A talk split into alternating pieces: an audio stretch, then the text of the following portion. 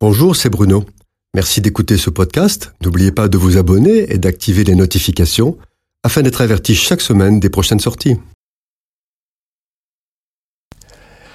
L'orgueil est un péché subtil, dangereux, bien plus répandu que ce que l'on pourrait supposer. La Bible dit très clairement et à deux reprises que Dieu résiste aux orgueilleux et qu'il fait grâce aux humbles. L'orgueil est un péché extrêmement grave. Il est à l'origine de la révolte et de la chute du diable et de l'homme.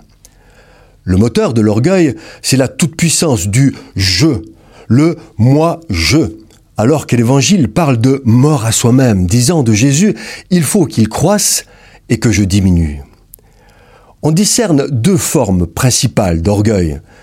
Tout d'abord, l'orgueil primaire, mondain, domination, vantardise, arrogance, supériorité, être le premier. C'est un orgueil rustre qui se voit facilement. Puis, il y a l'orgueil caché, qui va même jusqu'à se dissimuler sous l'apparence de la modestie, de l'humilité. Le seul moyen de prendre conscience de l'orgueil caché, ce sont les réactions qu'il produit dans des situations de contrariété ou d'opposition. Il se manifeste alors par la susceptibilité, la non-acceptation de la réprimande, de la contradiction, être vexé, boudé, se mettre à part.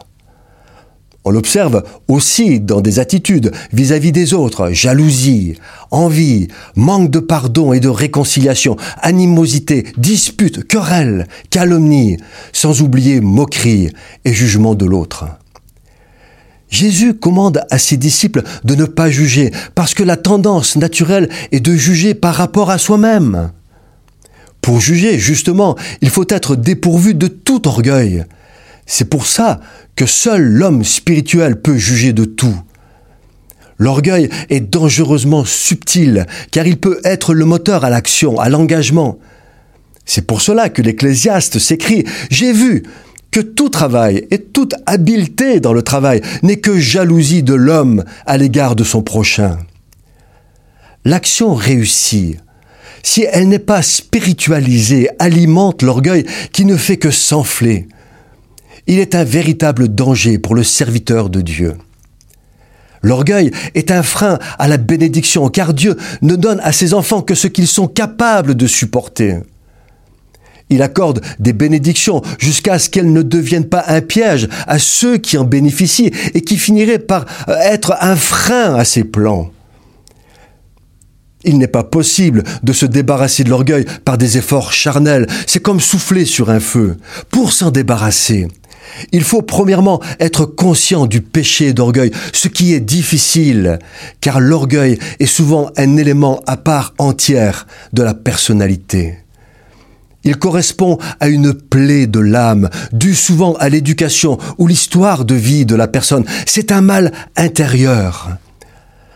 Le seul moyen pour être délivré de ce lien, c'est s'humilier devant Dieu, dans le lieu secret. C'est une affaire intime entre Dieu et soi. Et là, dans le lieu secret, il faut confesser de la bouche à haute voix en nommant les faits qui ont révélé l'orgueil demander pardon et prier pour la personne ou l'événement qui a été une pierre d'achoppement.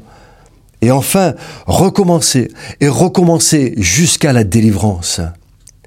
L'orgueil est une plaie de la personnalité. La guérison demande patience et persévérance. Cette chronique a été produite par Bruno Oldani et Jacques Cudeville.